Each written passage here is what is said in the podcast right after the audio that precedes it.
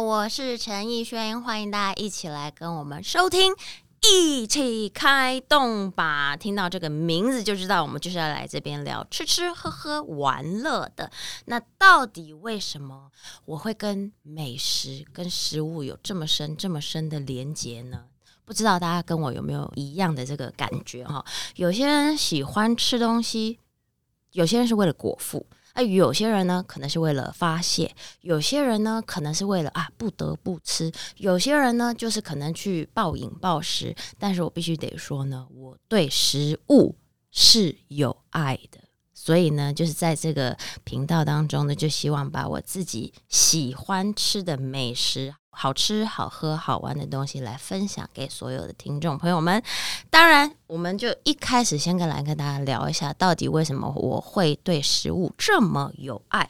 这要话说到我小时候了。从小我们家里呢是住眷村，我们家里每一位家人都非常非常的会做菜，尤其是妈妈。然后爸爸也会做，外婆也会做，奶奶也会做。其实每一位都非常非常会做美食。从小啦，就家里不是很富裕，但是吃的东西从来都不会亏待我们，因为妈妈本身就是一个很爱美食、很懂美食，然后很喜欢学习的人，所以她每天在家三餐全部都是她的料理。所以我们小时候是几乎没有在外食的。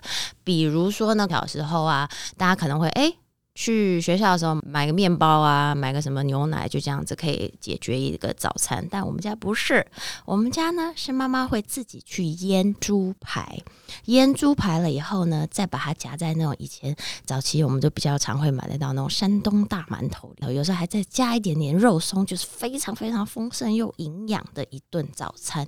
所以就从小呢就看着。妈妈、奶奶啊、外婆们，他们就开始在家做各式各样的食物。尤其呢，就我们家很喜欢吃面食，所以会跟着一起吃，会跟着一起看，甚至跟着一起学。所以我到现在就是基本上还有很多会做的菜也好，面食类的东西也好，都是小时候这样子一路走来累积出来的。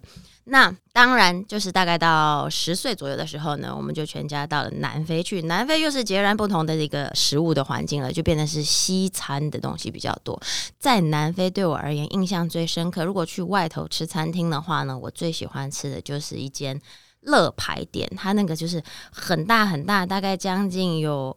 呃，快三十公分长的乐牌，然后它是一整片，然后那一条一条全部连接在一起，它等于就有点像是砧板那样子，一叠一叠的一叠烤的乐牌，然后送上来，然后大概一人份就有三排的大乐牌，然后在那三排的大乐牌底下呢，满满的炸薯条，然后那就是一人份的餐点。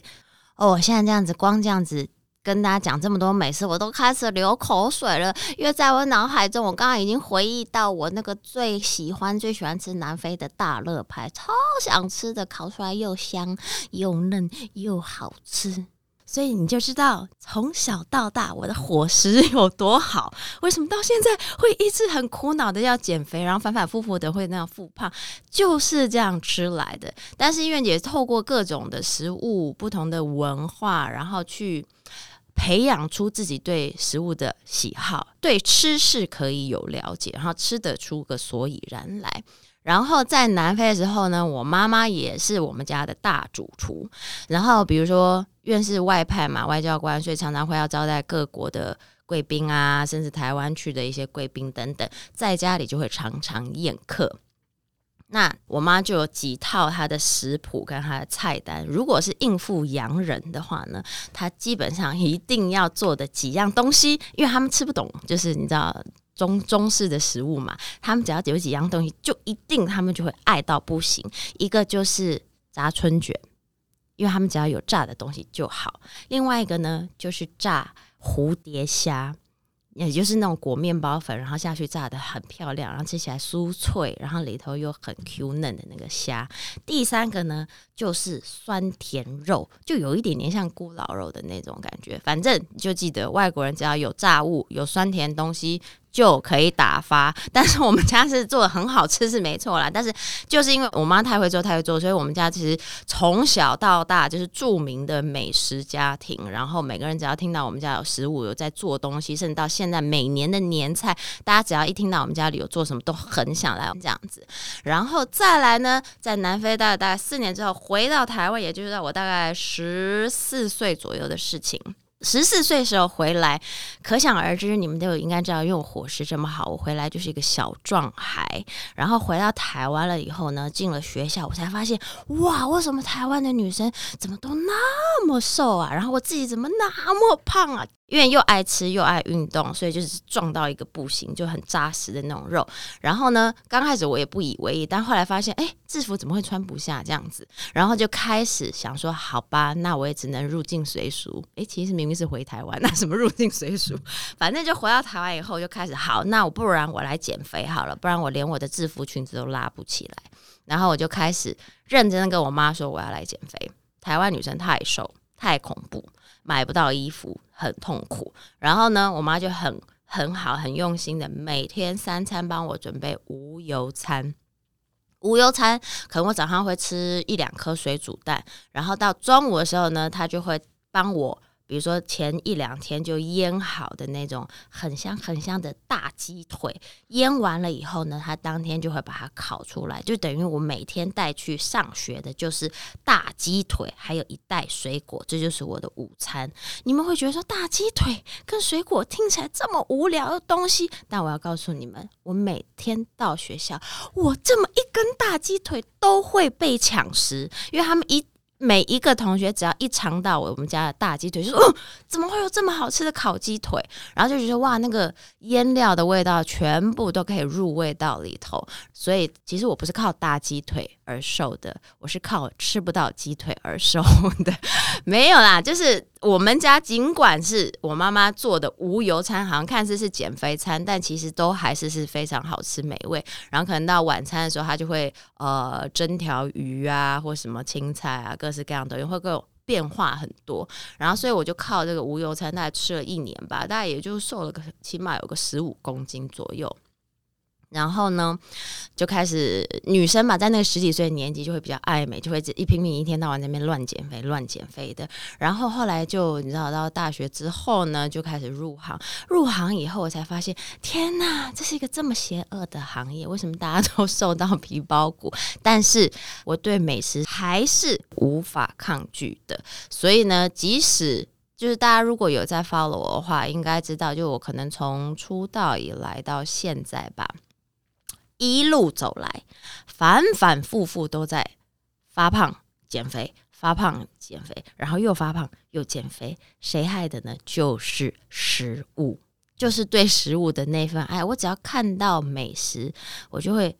就忍不住，就光讲，像我现在讲，我都会自己在流口水，因为我就是 对食物就是会有那种画面，然后会知道它会可以想象出它的味道、跟它的视觉、跟它的香气，所以我就是对食物一路走来就是非常非常的热爱，然后一直到现在吧，就是也是之前。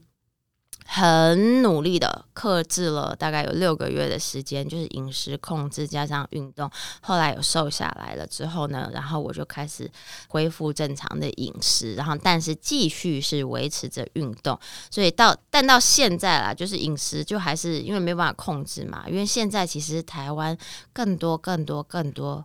可以选择的美食，然后有认识更多的朋友们会带我们去试各式各样的美食，然后只要到任何一家餐厅啊，然后知道啊今天要吃什么，就是觉得好期待，好期待，所以就是还是会在那个要反反复复呃减肥啊、发发胖啊，然后就是一直在那个痛苦的循环中。但是我只要一看到美食，一吃到美食，就全部都忘记。